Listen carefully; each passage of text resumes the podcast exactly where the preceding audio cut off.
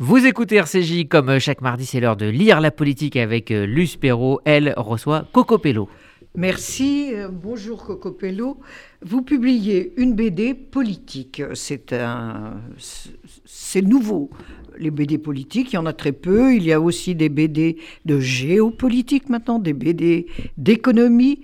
Euh, c'est très bien parce que je pense que ça peut attirer des lecteurs de plus jeunes et qui ne s'intéresseraient pas forcément à la politique autrement. Et d'ailleurs, votre BD, Palais Bourbon, les coulisses de l'Assemblée nationale, publié euh, en coédition par Dargaud et Le Seuil, a été sélectionné par le jury étudiant du prix de la BD politique. Alors, cette BD, qui se veut très pédagogique, euh, Qu'est-ce qui vous a amené à, y penser, à la faire, à l'écrire, à la dessiner? Alors c'est vrai que moi je, suis parti du constat qu'on savait pas pas Vous étiez dans les films. Oui, c'est ça, c'est que moi je alors j'ai fait 5 ans comme éditeur de films anciens euh, chez Lobster Film qui est une société de restauration de films anciens, donc rien à voir avec la politique. Je suis entré dans la politique, c'était à peu près fin 2016 lors de la campagne présidentielle où là euh, dans mon entourage personne n'était euh, impliqué dans euh, la campagne et je me suis dit bon on va voir un peu ce que ça donne en tant que citoyen lambda. Et euh, j'étais dans une première équipe qui est l'équipe euh, de, de Montebourg. à l'époque qui et là j'avais choisi le mauvais cheval père fin janvier et je décide d'infiltrer les cinq principales équipes de campagne pour savoir un peu ce qui se passait au quotidien dans la vie des militants. C'est quoi être un militant du Front National? C'est quoi être un militant de la France Insoumise? C'est quoi être un militant de Macron de Benoît Hamon de François Fillon? Et j'allais tracter sur le terrain avec eux, j'allais coller des affiches, participer à des cafés-débats. Et puis quand la campagne s'est terminée, je me suis trouvé un peu désemparé. J'avais fait quelques croquis durant toute cette campagne, j'avais dessiné un peu pour Vous vous demandiez comment les utiliser? Et euh, je me demandais un peu comment utiliser toute cette histoire, toute cette aventure, et j'avais repéré qu'il y avait quand même beaucoup de, clichés au niveau du militant. Et euh, vient législative, euh, et, puis là, je vois que près d'un Français sur deux ne va pas voter. Moi-même, je me dis, mon député n'est jamais dans l'hémicycle, je sais pas, il doit ronfler quelque part. on ne sait pas vraiment ce qu'ils font, c'est très opaque en fait pour tous les Français. Et là, je me suis dit, bon, si j'ai réussi à infiltrer les équipes de campagne, peut-être que j'arriverai à infiltrer l'Assemblée nationale. On va tenter le coup, on va demander les autorisations et on va voir. Et alors, comment avez-vous obtenu les autorisations? Parce que moi qui travaille à l'Assemblée, pour l'Assemblée depuis quelques 40 ans, même 45 ans, je sais que ce n'est pas simple. Vous n'êtes pas journaliste, vous n'êtes pas collaborateur de député. Comment avez-vous infiltré C'est quand même moins simple que les comités de soutien des députés. Alors, c'est vrai des candidats en campagne. J'avais pas fait de bande dessinée avant, donc j'étais un total euh, inconnu. Donc j'arrivais à l'Assemblée et en fait, le seul moyen d'aller à l'Assemblée pour moi, c'était les séances de nuit. Euh, le soir ou euh, qui sont ouvertes au public. effectivement, j'y allais euh, sur les coups de 21h30 après mon travail, deux, trois fois par semaine. Je faisais quelques caricatures de députés que j'ai postées sur un compte Instagram Palais Bourbon, qui ensuite été relayées par les députés eux-mêmes parce qu'ils se reconnaissaient dedans. Et euh, à partir de euh, janvier 2018, je me suis dit on va lancer une procédure un peu officielle. Maintenant que ce compte est un peu suivi, maintenant que certains députés euh, soutiennent l'aventure, j'ai décidé d'en rencontrer quelques-uns et de faire une demande officielle au service de la présidence, qui était de Rugy à l'époque, qui avait aussi ce désir d'ouverture des citoyens à l'Assemblée. Il y avait un groupe qui travaillait là-dessus et j'ai pu bah, grâce à ce groupe-là, obtenir euh, des accès euh, inespérés, puisque c'est des accès de la présidence qui me permettaient de circuler au-delà du cercle réservé aux journalistes, aux collaborateurs parlementaires et parfois même aux agents. Et personne ne vous a conseillé d'aller tout bêtement voir le service de presse de l'Assemblée nationale alors, si, sauf que vu que j'étais pas journaliste, c'était très compliqué, je rentrais dans aucune des cases. Donc tout le monde me disait si tu veux faire quelque chose, va voir directement le président. Donc euh, bon, c'est ce que j'ai fait, j'ai essayé. Euh, et ça, a, marché. Euh, et, ça a marché, mais ça a pris, ça a pris longtemps. Alors, vous commencez votre BD avec des propos très démagogiques. Mmh. Des, lieux communs qui traînent depuis des années. Moi, j'ai toujours entendu ça j'ai quand même un certain nombre d'années de, de vie politique derrière moi, on ne voit jamais les députés dans l'hémicycle, confère les images euh, retransmises à la télé. Euh, L'Assemblée nationale est toujours vide. Je veux savoir comment l'argent de mes impôts est utilisé, etc., etc. Alors, que vous a appris cette immersion euh, à propos de ces lieux communs? Euh, Parce que c'est vraiment du n'importe quoi. Euh, les, citoyens ne savent pas comment travaille un député, ce qui se passe à l'intérieur de l'Assemblée, et que ces images et ces lieux communs sont complètement faux. Et pourquoi ne prend-on pas la peine de les désinguer? Oui, alors on essaye de les désinguer, mais l'idée est tellement ancrée. Moi, c'est des clichés C'est ancré dans les gens. Et en fait, le problème, c'est qu'aujourd'hui, on diminue énormément les heures d'histoire-géographie, on diminue euh, les heures d'éducation civique. Moi, la dernière fois que j'en avais fait, c'était peut-être au collège. Je savais vaguement qu'il y avait une navette parlementaire. Le député, je savais qu'il votait la loi, et puis c'est tout, ça s'arrêtait là. Et c'est vrai qu'en fait, en y allant, en discutant avec les députés, mais aussi les agents, les collaborateurs parlementaires, un peu euh, tout ce monde euh, qui travaille voilà, autour de ça, je me suis aperçu qu'en fait, un député, bah, en même temps qu'être dans l'hémicycle, il devait être en commission, il devait être en mission d'information, il devait se renseigner sur la loi. Et euh, quand il était à l'Assemblée, on lui disait oui, mais vous venez jamais en circonscription. Et quand il est en circonscription, vous lui dites oui, mais vous venez jamais à l'Assemblée. Ou alors, on vous voit jamais sur les plateaux télé, ou on vous voit trop sur les plateaux télé. Enfin bon, on essaye de, de on, on veut que notre député soit toujours là où on veut qu'il soit, mais en fait, il a mille choses à faire. Et heureusement qu'il a mille choses à faire, parce qu'il était, s'il était que dans l'hémicycle à voter la loi sans se renseigner, sans aller exprimer euh, ses idées, sans euh, se rendre directement sur le terrain, bah, c'est plus un député, ça, il lèverait juste la main et puis c'est tout en fait. Alors, vous avez suivi euh, un certain nombre de députés dans leur circonscription. Est-ce qu'ils sont les mêmes lorsqu'ils sont dans leur circonscription et quand ils sont dans l'hémicycle à l'Assemblée nationale aux questions au gouvernement, puisque c'est là où les Français ont l'occasion de les voir et de les entendre s'exprimer directement? Oui, bah, alors le problème, c'est que l'Assemblée, c'est un peu un, théâtre. Hein. C'est vrai que Cédric Villani me disait, euh, justement, je le cite, que l'hémicycle, euh, c'est une sorte de euh, monde de Narnia. On passe un rideau de velours rouge et puis en fait, il y a des nouvelles personnalités qui se dévoilent. Et effectivement, tous les députés sont filmés. Donc, quand on met une caméra sur vous, on se comporte un peu différemment. Donc, on invective, on crie, on chahute. Et en fait, dès qu'on repasse ce lourd rideau de velours, eh ben, on s'aperçoit que les députés sont très calmes et qu'au contraire, un député euh, PCF peut très bien discuter avec un député En Marche parce qu'ils vont travailler sur un même sujet commun, ils vont faire des dossiers ensemble, ils vont travailler ensemble. Et donc, c'est plus des postures politiques qu'on retrouve dans l'hémicycle. Et alors, en circonscription, c'est vrai que là, ils sont euh, au contact des habitants, des gens qui les ont fait élire. Donc, on peut voir aussi leur euh, vraie nature. Et puis il y a le côté quand même euh, fantastique de, euh, du dessin, de la bande dessinée, c'est que quand on pointe un micro ou une caméra face à un homme politique, il va se transformer, il va avoir un peu sa voix On redresse tout de suite euh, le, buste et les épaules. voilà, il est enregistré, il faut faire attention. Par contre, face à un dessinateur de BD, là c'est beaucoup plus relâche et c'est ah il va me caricaturer, ça va être marrant, je vais me relâcher et puis tant pis s'il dit des conneries, bah, tant pis pour lui. Alors vous saluez le homard de François de Rugy, expliquez un petit peu Pourquoi et euh, comment vous avez pu travailler euh, bien grâce à son ouverture, justement? Ouais, alors pour euh, cette idée du homard de François de Rugy, c'est vrai que pour moi c'était un peu le symbole de euh, tous les clichés qu'on pouvait avoir autour des députés et j'ai choisi de le faire apparaître à quelques moments dans la bande dessinée. Quand il y a quelques problèmes comme ça, je me disais tiens, je vais placer ce homard pour indiquer que là il y a peut-être quelque chose qui va pas et ça va être une sorte de running gag où il va revenir un petit peu à chaque fois.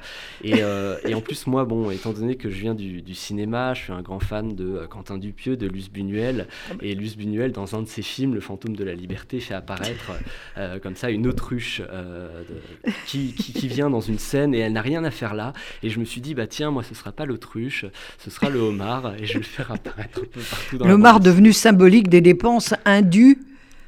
Alors, euh, qu'est-ce que vous tirez comme conclusion justement de cette affaire du dîner et des homards de François de, Rugy, qui a fait tellement de tintouin qu'il a qui l'a obligé à la démission vous étiez là, sur place. Alors, racontez.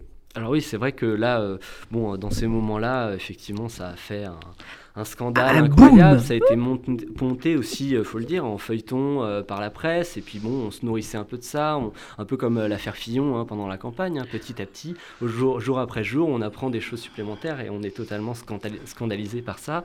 Et finalement, c'est pas si, c'était pas si, si, gros en fait que ça. Ah ça lui a coûté sa place, ça lui a coûté, bon bah, je, pense même sa, sa, carrière politique. Tout le monde le rattache à ça, parfois peut-être aussi injustement, voilà. Très injustement, oui. Mais c'est ce qui se passe aussi euh, quand on est politique euh, sur les réseaux sociaux. Ça va tellement vite, une petite phrase est sortie de son contexte, il y a quelque chose. Lui, il a essayé de se défendre. Euh, bon, après, c'était quand même assez maladroit, le côté je, n'aime pas le, homard et puis je ne bois jamais de champagne. Bon, non, peut-être qu'il aurait dû dire quelque chose d'autre à, ce moment-là, mais mais, tout cas, euh, voilà, c'était, ça a été monté. Euh, c'était très violent tout de même. Ça a été très violent. Et, euh, et le problème, c'est ça aussi, c'est que bah, chaque homme politique aujourd'hui, à partir du moment où il commence à prendre une fonction, bon bah, on va se méfier de lui. Moi, il y avait un député qui me disait, bah, du jour au lendemain, mes amis m'ont regardé aussi un peu différemment. Et tous me disent ça, c'est que ça y est, là, tu as une voix qui porte mais il y a un peu de jalousie, il y a un peu aussi de ah c'est un homme politique, il doit nous mentir, il doit voler notre argent, enfin voilà tous les clichés habituels. Ils ne sont, certains ont triché, certes, et puis il faut le dire, il faut les, réprimer très sévèrement. Mais la majorité, euh, bah non, ne triche pas, fait le travail et, travaille véritablement en fait. justement, vous avez été dans le, dans le grand bain de l'Assemblée nationale, vous avez eu accès à pratiquement tout. Euh, quelles, leçons tirez-vous? Pourquoi ces propos démagogiques? Euh, cette exigence de transparence qui quelquefois touche à l'inquisition, euh, enfin c'est vraiment et, qui n'est justement pas transparente dans la manière dont c'est transmis. Euh, pourquoi ça continue, ça perdure comme ça? Alors, il y a une partie. Selon vous Je pense qu'il y a une partie, c'est des errements du passé. Hein. C'est vrai que les députés n'étaient pas contrôlés à l'époque. Il y a eu des dépenses un peu faramineuses. Il y a eu beaucoup de choses qui sont sorties aussi dans la presse, qui a été un véritable contre-pouvoir à ce moment-là. Et euh, aujourd'hui, c'est vrai que nos députés sont quand même un peu euh, traqués. Bon, il y a des applications euh, qui vous informent quand votre député n'est pas dans l'hémicycle, qui vous envoient des notifications quand il n'était pas là. Donc voilà, il y a tous leurs frais de, de tous leurs frais journaliers sont contrôlés par une déontologue. on prend un café avec un député aujourd'hui, bon bah il va garder le ticket de caisse bien précieusement et ensuite il va rendre des comptes à l'Assemblée en disant voilà, vous inquiétez pas, j'étais pas avec un lobbyiste à ce moment-là, j'étais en, train de discuter avec un journaliste, avec un dessinateur de BD, et euh, j'ai payé un café sur telle enveloppe, mais c'est qu'un café. Donc euh, parfois c'est poussé un peu jusqu'au jusqu'au boutisme en fait qui est un peu, euh, un peu aussi... un peu démagogique tout de même. Voilà, c'est un peu démagogique, voilà, il faut le dire. Après, c'est pour rassurer aussi les gens, mais jusqu'où ça ira, je ne sais pas, voilà. Et vous, vous trouvez cela juste? Non, moi je trouve pas ça. En fait, jusqu'à ce point-là, non. Puisque vous êtes un peu le naïf au milieu de. Ouais. Alors après, c'est vrai que moi, ce que bon, jusqu'à ce point, c'est peut-être un peu beaucoup parce que j'ai assisté quand même à certaines scènes où je me disais bon, pour un café, est-ce que tu as vraiment besoin de donner ton ticket à la déontologue pour qu'elle vérifie un peu tout ça, voilà. Surtout que les députés passent une grande partie de leur temps aussi à faire de la paperasse puisqu'ils doivent Donc on euh, pourrait les... Euh, voilà, euh, bah, je sais pas, les attachés parlementaires, leur salaire, les dépenses de la permanence. Mmh. Enfin voilà, il y a toute une partie comme ça du travail parlementaire qui finalement pourrait être peut-être un peu mieux utilisée si on leur peut-être un peu un peu allégé. Mais en même temps, pour restaurer la confiance, bah, il faut aussi des mesures qui sont un peu fortes. Mais le problème aussi, c'est que euh, il faut que les gens, et les gens ont toujours une défiance envers leurs députés malgré toutes ces mesures-là, parce qu'on ne va pas forcément prendre le temps de voir. Euh, ce qui se passe, toutes les séances publiques, par exemple, sont filmées à l'Assemblée. Il y a un, il y a un, un portail euh, de vidéos réservé, voilà. réservé voilà, aux citoyens. On peut euh, redemander une séance, on peut savoir exactement si son député à telle minute se curait le nez ou non. Euh, et pourtant, quand, on, quand je regardais un petit peu le nombre de personnes qui regardaient ces vidéos, on était trois. Parce qu'il n'y a que le personnel de l'Assemblée qui, qui, qui va re-regarder pour son travail. Mais en fait, les citoyens s'en partent pas non plus de ces outils-là. Donc, euh, quelle est la solution à tout ça Moi, j'ai essayé de pointer tous ces, tous ces petits problèmes. Vous avez apporté votre petite pierre J'ai apporté ma petite pierre en suivant des députés à gauche, à droite, des personnalités fortes et moins fortes, et puis on verra après ce que ça donne. Vous, avez, vous, vous, dressez le portrait de plusieurs députés, entre autres Clémentine Autain, Jean Lassalle, Cédric Villinani. Alors, comment avez-vous eu accès aux députés? Vous les connaissiez avant? Vous les avez choisis comment? Alors, pas du tout. Bon, déjà, pour une partie, je les ai choisis justement ces longues heures euh, d'observation. Euh, quand j'étais, euh, j'assistais aux séances de nuit, je pouvais voir par exemple Charles de Courson, qui est le député professeur de l'Assemblée, très connu à l'Assemblée, mais nationalement, c'est presque un parfait inconnu, personne ne le connaît. Mais c'est presque le député exemplaire, celui que tout le monde imite celui que tout le monde imite, ou en tout cas ce qui est assez euh, rigolo, c'est que euh, dès qu'il y a une loi qui passe, on va lui demander son avis pour savoir si on n'a pas fait de conneries, un peu comme si euh, vous aviez un ami comptable et vous lui confiez votre déclaration d'impôt et t'es sûr, ce pourcentage ça vous va, voilà. Donc il y avait des personnalités comme ça que j'étais presque obligé de mettre pour refléter tout ce parterre de députés. Jean Lassalle, voilà. Le chanteur et le gréviste de la fin. Et le gréviste de la fin, le Cédric Villani, le député mathématicien. François Ruffin aussi, le député reporter. Euh, et euh, sinon, pour les premiers, euh, bah, j'ai commencé à passer par l'aile gauche, c'était Clémentine Autain, mhm. que je ne connaissais pas du tout. Mais elle était auteur, donc il y avait peut-être quelque chose, une Oui, il y avait peut-être quelque chose, mais en fait... Un lien tout au moins. En tant que citoyen, j'ai même pas osé lui adresser un mail directement. Je me suis dit, elle va jamais regarder mon mail.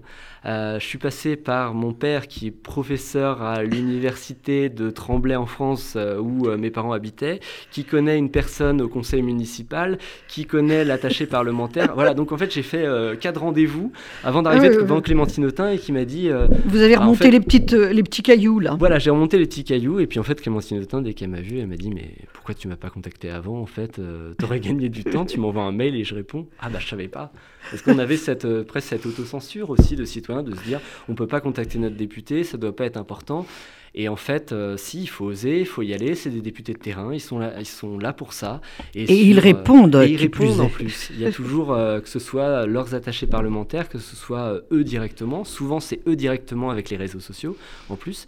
Et ils répondent sur tout et n'importe quoi, sur la vie communale, sur la vie au national, sur leur position politique. Et c'est important de les questionner. C'est comme ça qu'ils ont les, retours du terrain aussi. Bah, ne jamais être coupé des Français c'est leur principal problème. Et, justement, c'est ce que vous essayez de démontrer. Euh, l'idée que, le, que les Français ont de l'Assemblée nationale et de leurs députés sont, souvent, sont, sont souvent très fausses. Alors, est-ce qu'il y a des députés quand même qui vous ont refusé, euh, qui ont refusé de collaborer avec vous, qui ont refusé de vous, de vous recevoir? Il y a eu quelques députés effectivement qui ont refusé, surtout au début de l'aventure. Parce que bon, quand on arrive à avoir quelques députés dans sa poche, on commence à dire aux autres regardez, votre collègue a accepté, et du coup tout le monde veut y être à la fin. Mais tout au début, c'est vrai que c'est assez euh, difficile, et euh, c'était plus euh, des députés peut-être un peu plus âgés qui ont refusé de participer à cette bande dessinée parce qu'ils n'avaient pas cette notion aussi de euh, qu'est-ce qu'était euh, un album de bande dessinée, qu'est-ce que ça voulait dire. Ils n'étaient pas sensibilisés au, médium en fait. Voilà.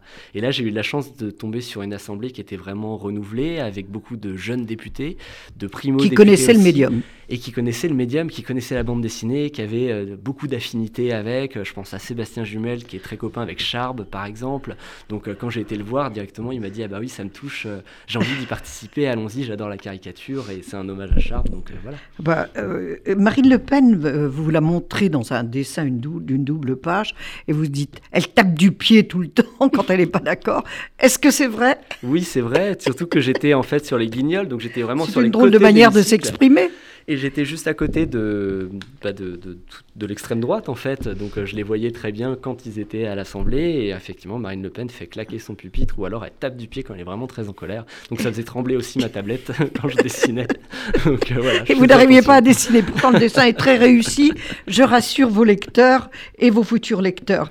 Euh, Dernière question, est-ce que vous espérez, grâce à cette BD, mobiliser les plus jeunes, enfin au moins une tranche d'âge plus jeune, pour les élections, les grandes échéances à venir?